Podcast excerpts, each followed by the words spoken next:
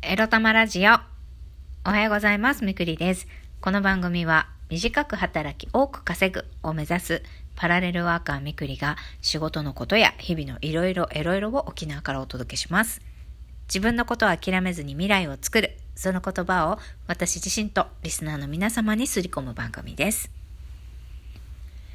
寝起きだからさ、高い声が出ないんだよね。みくりです。皆さん今日はまだ火曜日ゴミ出しましたか？私はこの収録が終わったらね、燃えるゴミを出そうかと思います。もううっかり忘れるところでした。はい。まあまだ梅雨も明けない沖縄ですけれども、今日もね、タイトル行きましょうか。はい。今日のタイトルはこちら。嫌な人を避け、好きな人を大事にしていれば運は開けるについてお話ししたいと思います。まあ、昨日までね、いろいろある中で思ったことですね。うん。まあ、先週の土曜日、ホセとディナーに行く前はランチ、ランチでね、姉と一緒にスシローへ ランチに行って、こう、わざわざね、遠路はるばる、この翡翠ミクとかいう、なんか変わった妹をね、妹の誕生日を祝うためにわざわざ、まあ、駆けつけてくれた姉で姉と過ごした楽しい、あの、4時間、くっちゃべりながらいす、スシローに居座った4時間が、あの、楽しくって、まあ、そこでね、まあ私は、ああ、愛されてるな、心配してくれてるんだな、うちの姉はって思って、まあ幸せだったことと、あとは、昨日もね、英会話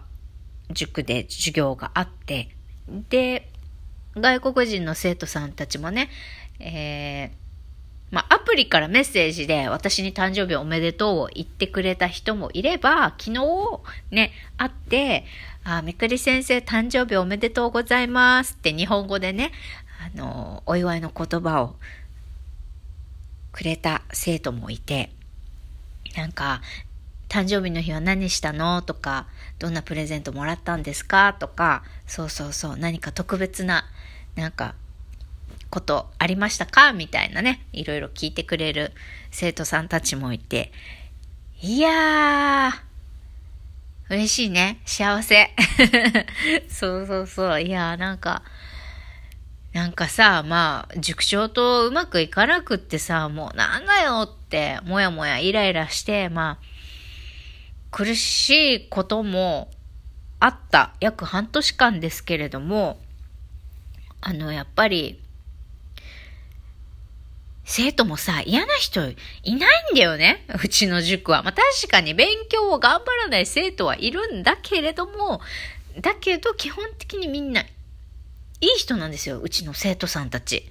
非常に幸運なことに。そうそう。人としてね、皆さんとってもいい人たちで。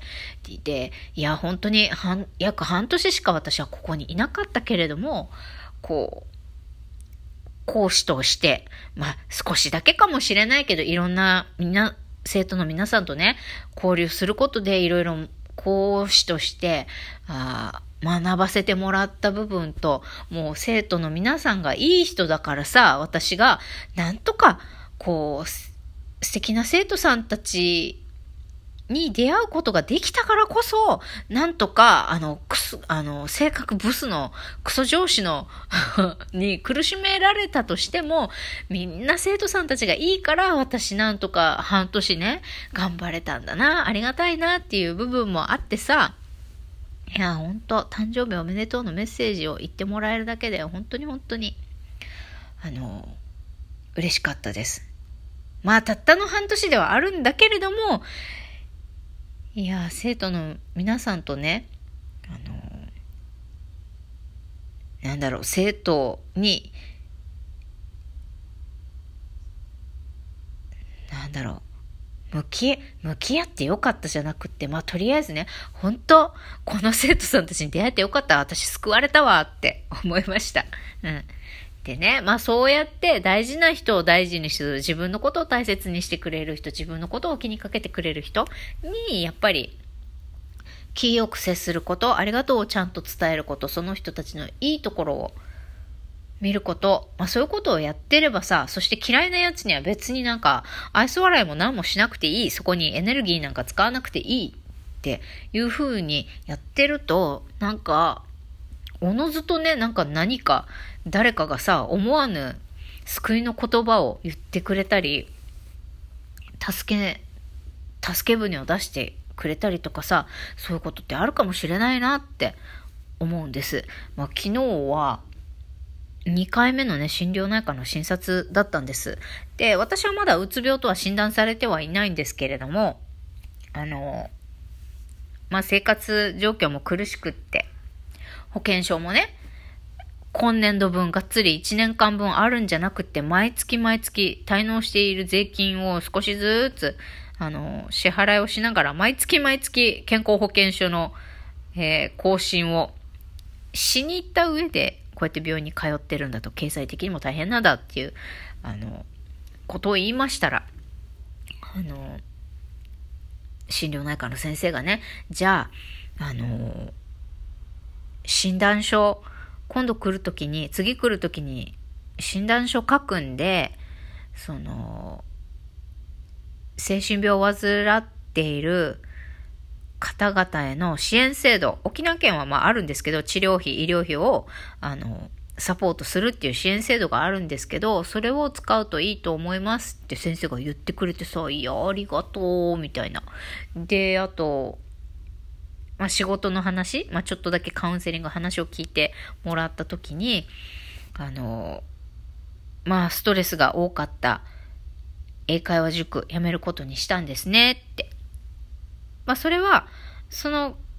決断はね、まあ、関係の悪かった塾長と離れるっていうことで、まあ、あの、少しずつストレスも減ってって、今の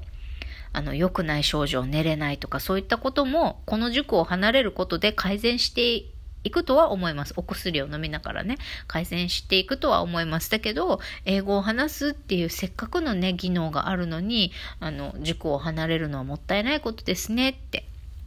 でもコロナもだんだん少しずつだけど落ち着いてきてるし、きっとまたね、あの、英会話の先生だとか、まあそういった募集もかかって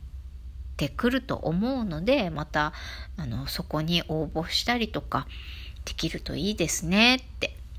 言ってくださって先生が、いや、先生、もったいないって言ってくれてありがとうみたいな、嬉しいと思って。で、またそれはね、姉も言ってくれてたんですよ、私に。この間土曜日会った時に。せっかく、あのー、まあ、この塾はね、やめた方がいいとは思うけど、でももったいないね。みくり、せっかく英語話せるのに、もうどうせだったら、もう、すぐ留学とか行けるようなお金がないとかチャンスがないとかだったらさ、せめて沖縄ってやっぱり米軍基地があるから、もうまあ基地でもどこでもいいけど、もう外国人しかいないような環境で、もう職種なんでもいいから、とにかく英語の環境の中でもうまた別のとこで仕事したらって言ってくれてね、姉ももったいないよって言ってくれて。いやー、もったいないっていう言葉はありがたいですね。そう。言ってくれたんですよ。で、なるほどね、なんて思ってたら昨日さ、その同じ英会話塾の講師を務めてる、その新人の若い子、新人の日本語講師の先生、28歳の女の子なんですけど、昨日仕事終わってから LINE がキラーンって来て、なんか、みくり先生次のお仕事決まってますか？実は、あの、私、英会話講師の仕事紹介したいところがあるんですっていきなりさ、LINE 来てさ、で、おー、なん、なんだねって、何仕事紹介してくれんの？っていろいろ話聞いてたら、まあ、あの、しかもオンラインの英会話レッスン、子供向けの英会話のお仕事なんですけど、これどうですかって紹介してくれて。で、あの、採用決まったらお祝い金もちょっともらえますよ、みたいな話で、あ、いいね、それ、つって。じゃあ、退職されたら、今度、カフェにでも行って、そのお話をしましょうって言ってくれたんですよ。で、私はさ、てっきりこの子さ、ほら、きっとね、裏で塾長がさ、なんか、私の悪口いっぱい言ってるだろうから、こいつ私のこと小馬鹿にしてんなって思う瞬間もあったりしたんですよ。調子乗ってんじゃねえよみたいな 彼女のことをネガティブに、あの捉えてる時もあったんですけど、まあ、だけどなんか無邪気にすごく気よく挨拶してくれる時もあるから、いや、こ、ちょっと小馬鹿にしつつも、やっぱり、なんだろう、そこまで、超、超馬鹿にしてるとかそこまでではないのかな。まあ、時々ちょっと小馬鹿にする部分があるっていう感じなのかな。私に対してとかね。まあ、いろ、いろいろ思ってたわけですよ。まあ、そんなさなかそうやって、この先生がね、新人の先生が私に英語を紹介してくれるってことで話があっては、ありがとうって言ってたら、LINE のやり取りをしてたら、まあなんか、塾長がさ、私とあんまり話すなみたいなことを言っているらしいんですよ。そう。で、まあそれは、うすうす気づいてたんですよ。あのなんかね、授業がない日。だけど、事務仕事はあるっていうので、講師はみんな塾には出勤しているみたいな日さ、なんか非常に不自然なんだけど、こう、一部屋、全然、例えば3人4人入るようなスペースの教室が、なんか、2つ3つあって、別にみんな一箇所の一つの部屋に、職員室に集まって別に作業しててもいいのに、わざわざ塾長は、一部屋一人ずつ配置して仕事をさせるんですよ。そう。だから、なんか気持ち悪いな、みたいな。誰も会話しないように仕事するみたいな。まあ、その、こう、配置の割り振りが気持ち悪いなって思ってたんだけど、ああ、やっぱり塾長から、こう、私と、話させないために別の部屋であなたは作業しなさいって指示されてたんだっていうのが分かってさ、ほんとクソみたいな女だなと思ったけど、まあでもいいやと。あの、まあそういうことがあっても、やっぱり私をよく思ってくれる人は、こうやって、あの、塾長のね、あの、意地悪があっても、こうやっていろいろ、こう、なんか、助けてくれたりとかさ、あるんだなって思ったから、やっぱり好きな人を大事にして嫌いな人を避けていいんだなって思いました。それではまた、バイバイ